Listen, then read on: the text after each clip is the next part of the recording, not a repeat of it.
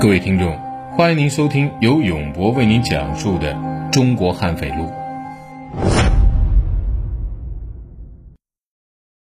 今天说的这起案件啊，让人难以置信。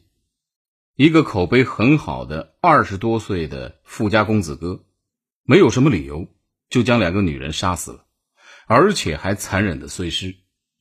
更夸张的是，他的杀人帮凶竟然是一个年仅十六岁的。美貌少女，这个少女呢，将已婚的公子哥当作是终生的爱侣，毫不犹豫的为他做任何事情，包括杀人。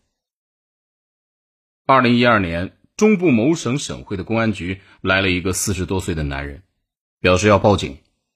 这个男人叫做老丁，是市里头小有名气的商人。他早在九十年代就做服装生意。将广州的时髦衣服运到本市来出售。老丁从很小的门面做起，苦苦经营了十多年，现在相当成功。他有七八家店铺，虽然比不上真正的大商人，可也算得上是大款了。此时的老丁表情颇为惶恐。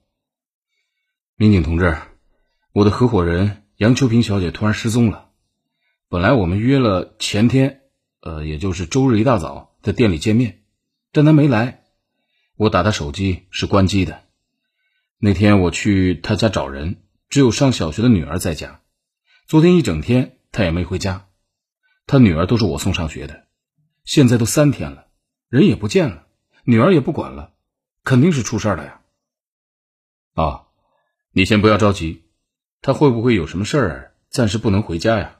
或者是去了外地？哎呀，不会的，不会的。杨秋萍是个单身妈妈，离婚很多年了，家里只有一个女儿。她平时对女儿特好，每天一大早亲自送去上学，晚上再忙也要回来做饭。丢下女儿好多天不管，这是从来没有过的，肯定是出事了。按照你的说法，这确实有些问题啊。随后，民警迅速调查了一下杨秋萍的情况。杨秋萍是本省下属一个县城的女人。长得非常漂亮，学习成绩一般。初中毕业后，她在一家服装店做店员。她是个大美女，长发飘飘，五官秀美，皮肤很白，身材绝佳，对男人颇有吸引力。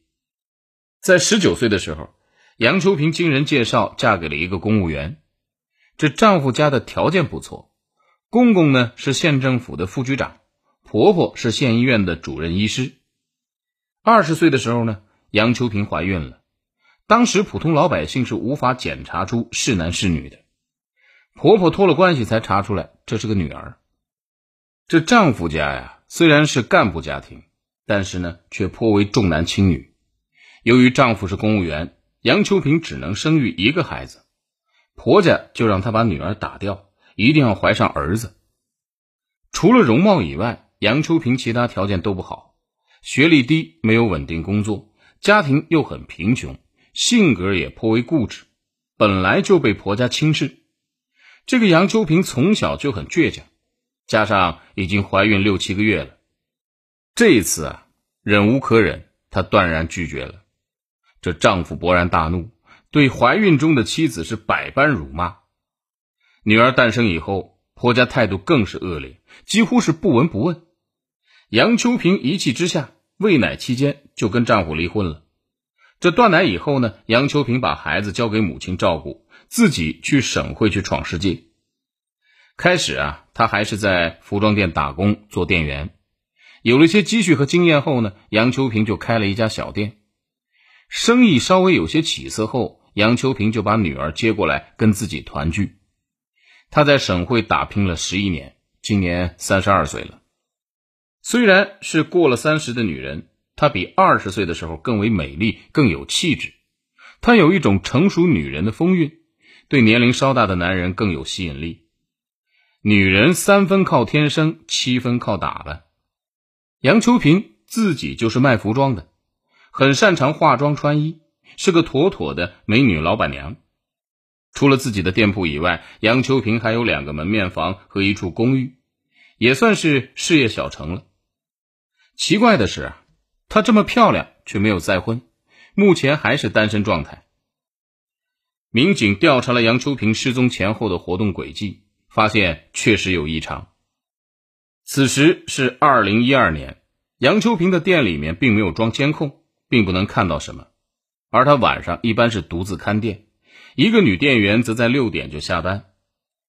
女店员回忆，失踪前一天没发现杨秋平有任何异常。女店员下班的时候，杨秋平嘱咐明天早点来帮忙上货。然而，店员第二天一早来到店里的时候，发现大门竟然没锁，甚至店里面的灯也没关。他大感惊讶。杨秋平做事非常细心，从没有出现过这样的情况。奇怪的是，店里面的钱柜上了锁，给人的感觉是杨秋平临时去附近办点事儿，很快就会回来。夜深了，没什么顾客会来，没人会发现门没上锁而去偷衣服。这店员还反映，店内一切正常，没有任何奇怪或者凌乱的地方。钱柜上了锁，却还有几百元零钱放在抽屉里，一分不少。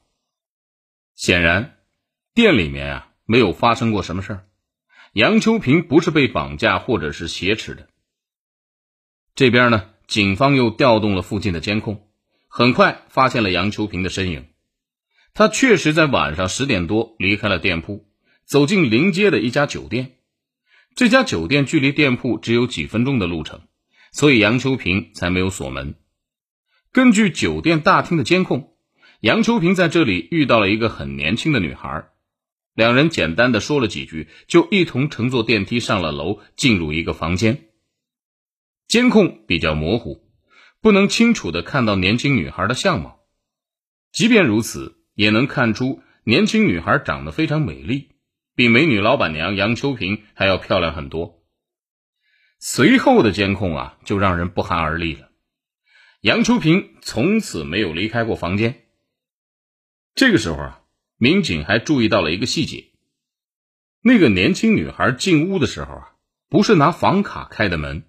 而是按了门铃，这就是说呢，屋内有另外一个人，这个女孩有同伙。杨秋平进入房间大概半个小时之后，那个年轻女孩突然出门离开了酒店。没过多久呢，她又返回酒店，手上推着一个巨大的行李箱，还背着很大的双肩包。随后，这个女孩就一直没出来。